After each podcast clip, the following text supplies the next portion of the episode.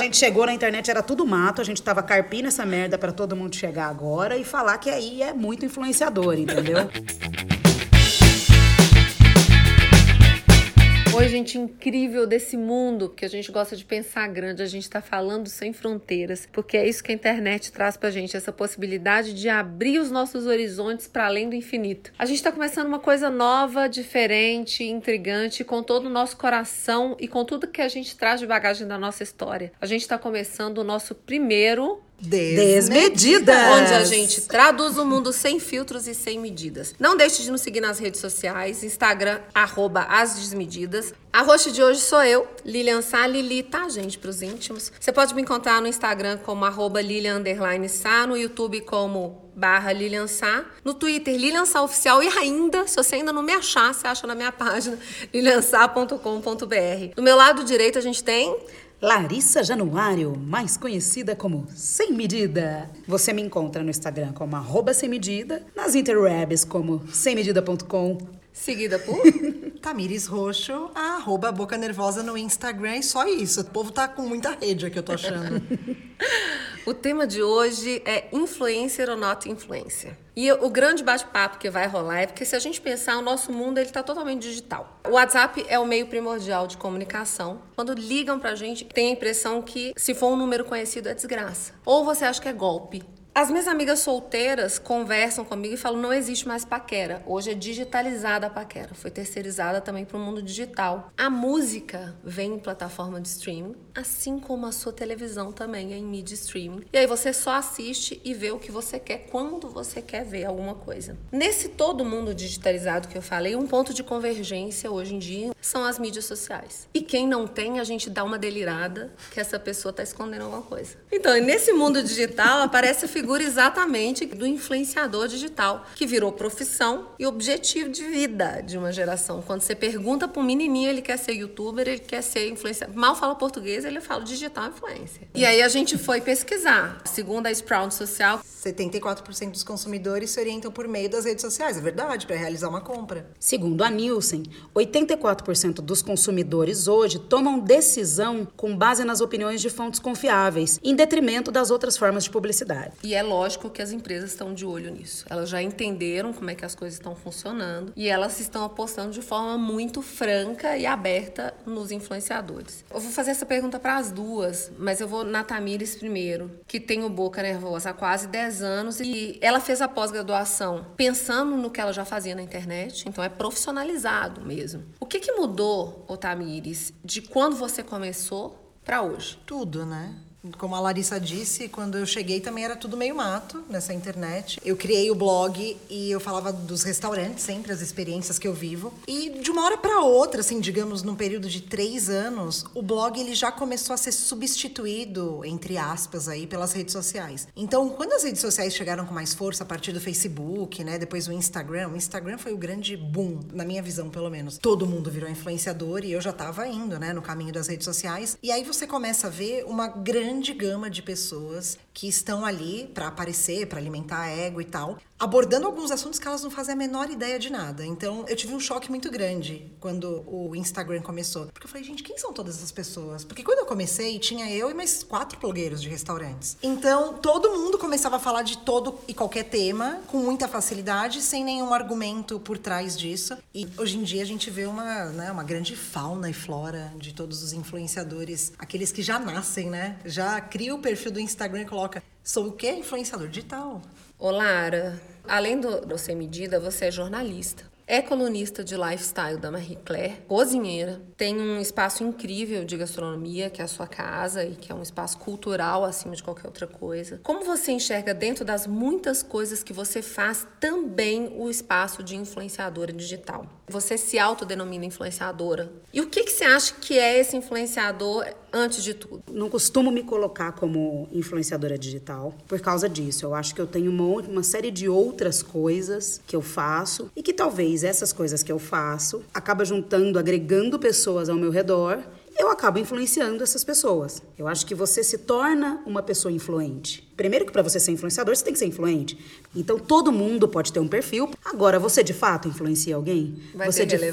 fato tem relevância para naquele tema? Mas não dura para sempre se você não é uma pessoa que tem consistência, se não é uma pessoa que aprofunda naquilo, que estuda um tema e que tem algo a agregar. E na real é que o grande irmão sempre existiu. A gente sempre quis ver a intimidade do outro. Não é por acaso que a gente assiste novela, não é por acaso que a gente assiste documentário. Lara, desculpa te interromper, mas só pra gente esclarecer pro pessoal o que é o Grande Irmão, que muita gente conhece como o Big Brother, mas isso veio de um livro, né? O livro do George Orwell, 1984. 1984, que é um livro que conta um pouco de como é que seria sendo vigiado o tempo inteiro. Que é a questão do Big Brother, né? Nada mais é que um experimento científico com seres humanos, que mobilizou o mundo e ainda mobiliza muitas pessoas nisso. Você tranca as pessoas ali, isola e vai assistir como elas se comportam nas interações humanas, assim. Por mais que as pessoas tenham ranço de Big Brother, é um recorte genial da nossa sociedade moderna. Eu acho incrível. Então eu acho que a coisa do influenciador passa por isso. Porque o influenciador, além de tudo, ele é uma figura comum. Ele é uma figura, muitas vezes, uma figura ordinária. É, eu, eu entendo os- esse seu ranço pelo termo. Eu vou até contar um pouquinho da minha história, que eu caí nas redes sociais, foi do Snap e, a- e fui pro Instagram, uns finais de semanas atrás. Eu fui dar aula numa pós-graduação e pela primeira vez em muitos anos eles me pediram um currículo. Eu comecei a fazer o meu currículo e desde 2015 eu não tenho um emprego escrito em carteira de trabalho mais. E eu fiquei sem saber o que eu colocava lá. Eu sou palestrante, eu assumo isso como profissão hoje em dia, mas não é só isso. Eu gero conteúdo em redes sociais, mas o termo influenciador digital é um negócio que me, me dói ainda falar. E aí eu sei que eu te mandei uma mensagem, foi muito incrível, que eu mandei uma mensagem no meio da madrugada pra Larissa e perguntei, Larissa, o que que eu sou? O que eu sou? Lilian, você é uma creator, você é uma criadora de conteúdo para as suas mídias sociais e para empresas que te contratam. Eu achei tão digno me chamar de creator em vez de influenciador digital, mas o meu preconceito de influenciador digital vem muito da postura de muitos influenciadores e micro-influenciadores que são grandes pedintes virtuais. Quais atitudes que um influenciador não deveria ter? Eu acho que ele não pode, principalmente, forçar a barra de uma coisa que não existe. Essa coisa da autorrelevância que se criou hoje em dia faz com que o influenciador, que ele nasceu influenciador na cabeça dele, ele vá atrás de situações e oportunidades que ainda não cabem a ele. Então ele vai mandar mensagem no perfil dos, sei lá, restaurantes, marcas, escolha a sua opção, falando que ele quer uma permuta, que ele quer um convite, ele se oferece muito e ele ainda não tem uma bagagem criada. Então aquilo não faz sentido de maneira alguma, só cria o grande ranço das marcas, das agências, olhando aquela situação toda e falando são os mendigos da internet. A síndrome da autorrelevância é um problema dessa nossa é, contemporâneo, né? Assim, todo mundo se acha muito importante, dentro e fora das redes. Assim, as pessoas querem chegar primeiro, passar na frente. E a internet reforça muito isso, que é o que eu falei, quem tem boca fala. Então hoje a- na internet qualquer um pode ser famoso, né? É uma democratização do celebritismo. A gente esbarra nisso. Quando você tem uma coisa democrática, vem de tudo. Tem o cara bom, tem o cara que se preocupa, tem o cara que estuda, tem o cara que quer se inteirar pra falar de um tema, que quer agregar de fato, e tem o cara que tá ali só pelo almoço grátis mesmo. Não vai ter jeito. E aí a seleção vai ser aquelas, à medida que o tempo vai passando, entendeu? Isso eu acho que acontece em todos os âmbitos, em todas as profissões. Sempre vão ter os oportunistas, sempre vão ter as pessoas que vão querer forçar a barra. E eu acho que hoje, além de tudo, a gente tem um problema meio sério aí, que as marcas percebem isso e ainda assim elas também se aproveitam. Porque como sabe que todo mundo quer ganhar coisa, É isso que atinge quem faz o negócio de e aí quem tá mais fazendo séria. aquilo para viver daquilo, que produz um conteúdo de qualidade, se preocupa, corre atrás, investe um tempo, essa pessoa acaba perdendo espaço porque pulveriza-se. Entra num balaio de gato onde tá todo mundo, onde tá o cara que ganha um pedaço de bife e ele vai postar e ele vai achar lindo, ele, porque para ele aquilo é um hobby. E você, Lilian, o que, que você acha que não pode ser feito de maneira alguma nessa seara da influência digital? Eu, como nova aqui, né, tô uma aprendiz, gente, dessas duas dinossauras, que elas manjam tudo. Obrigada. Eu acho que, acima de tudo, a gente se mantém íntegro. Íntegro no sentido de que a gente tem valor e não preço. Então, o que eu gosto, o que é importante, o que é relevante para mim, isso pode ser negociado. Eu posso fazer publicidade para uma empresa desde que ela faça sentido dentro daquilo que eu acredito. Então, é isso. Eu acho que nem tudo tem um preço. A gente tem o nosso valor, que está acima do preço que as pessoas querem colocar. Complementando, o meu professor de de ética na faculdade, George Tarquini, maravilhoso. Ele falava uma coisa: o maracujá que tá barato no começo da feira não fica caro no final. Então, é um jeito bacana de dizer que você só se vende uma vez, né? Não, as marcas te buscam porque você tem um público. O seu público tá ali porque acredita em você. Se você começa a minar essa relação com o seu público, ele vai embora. E aí a coisa toda perde o sentido. Eu acho que esse termo influenciador digital fica tão banalizado, banalizado porque falta verdade nas redes. O que a pessoa fala, do que ela vive e verdade do que ela produz. Gente, agora tem uma pergunta que é um negócio que eu achava que não existia. Mas aí eu vou perguntar para vocês. E compra de seguidores e likes? E comentários? Isso realmente acontece? Existem ferramentas que as empresas possam utilizar para se proteger disso? Com certeza existe esse mercado de compra de curtida, seguidor, comentário, o pacotão completo do influenciador digital pode ser comprado.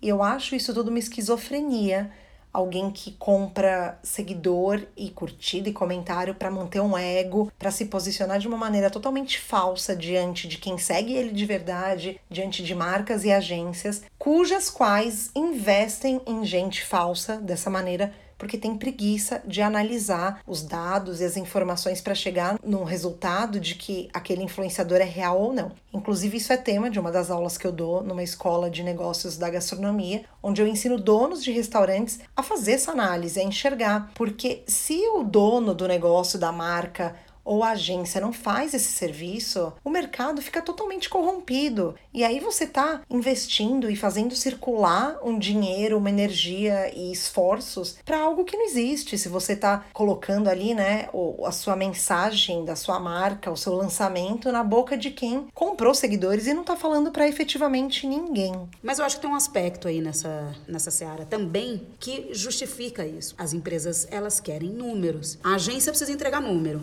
O cara compra número para tentar entregar algo para essa agência. Isso só vai mudar se um dia as empresas que investem nisso entenderem a lógica desses números. Você quer um número que de fato converta? Você só quer parecer muito famoso? Ou você quer de fato que o seu público seja tocado por um conteúdo interessante? É, mas eu acho que de dica que a gente pode deixar para quem está ouvindo, para os nossos desmedidos, enxergar também a pessoa que está do outro lado e ter uma visão mais crítica. Acho que isso é possível também. A gente não precisa de números, de tabelas para a gente saber se aquela pessoa que a gente está seguindo, ela é consistente naquilo que ela fala, não é verdade? É, porque se um dia ela está gostando muito de refrigerante de limão e no outro dia ela, nossa, eu não tomo refrigerante de nem jeito a pau, nenhum. tem alguma, coisa, coisa errada. O Instagram ele tá implantando um teste. Você não vai saber se uma foto de fulano e ciclano teve muita curtida ou não teve like. Né? A minha pergunta é: o que, que vocês acham disso? Eu vou dar minha opinião. Eu acho que do ponto de vista emocional, para as outras pessoas que vivem da comparação com o outro, isso pode ser um ganho. Mas por outro lado, eu acho que quando você tem os likes e comentários e olha o número de seguidores, isso também inibe o excesso de compra de seguidores. Se você não tem mais o like, você não tem mais a medida de comparação. Eu acho que esse comércio comércio desenfreado por seguidores que as pessoas compram fakes, a tendência, quando você não tem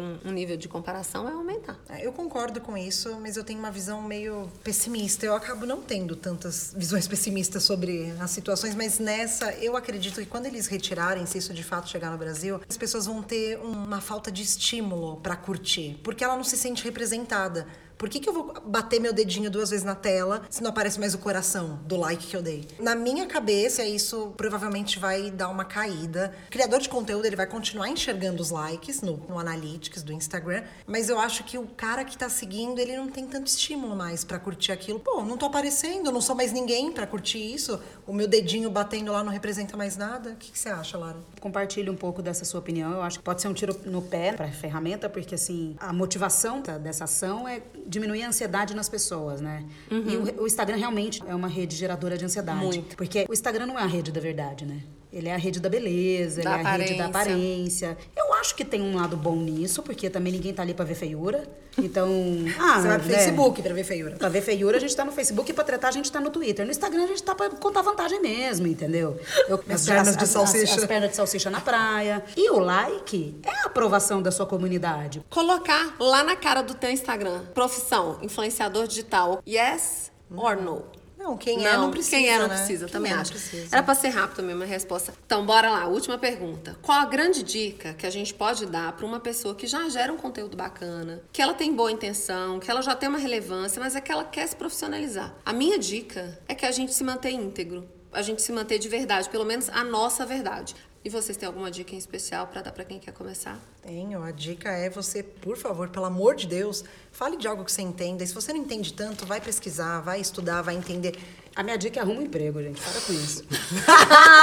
Vai trabalhar. Brincando, tá? Mas concordo com as duas. Acho que amanhã acaba o Instagram. Você vai fazer o que da vida, criatura? Seja bom em alguma coisa e depois você compartilha. E pra gente finalizar, vai ter aquele momento na medida.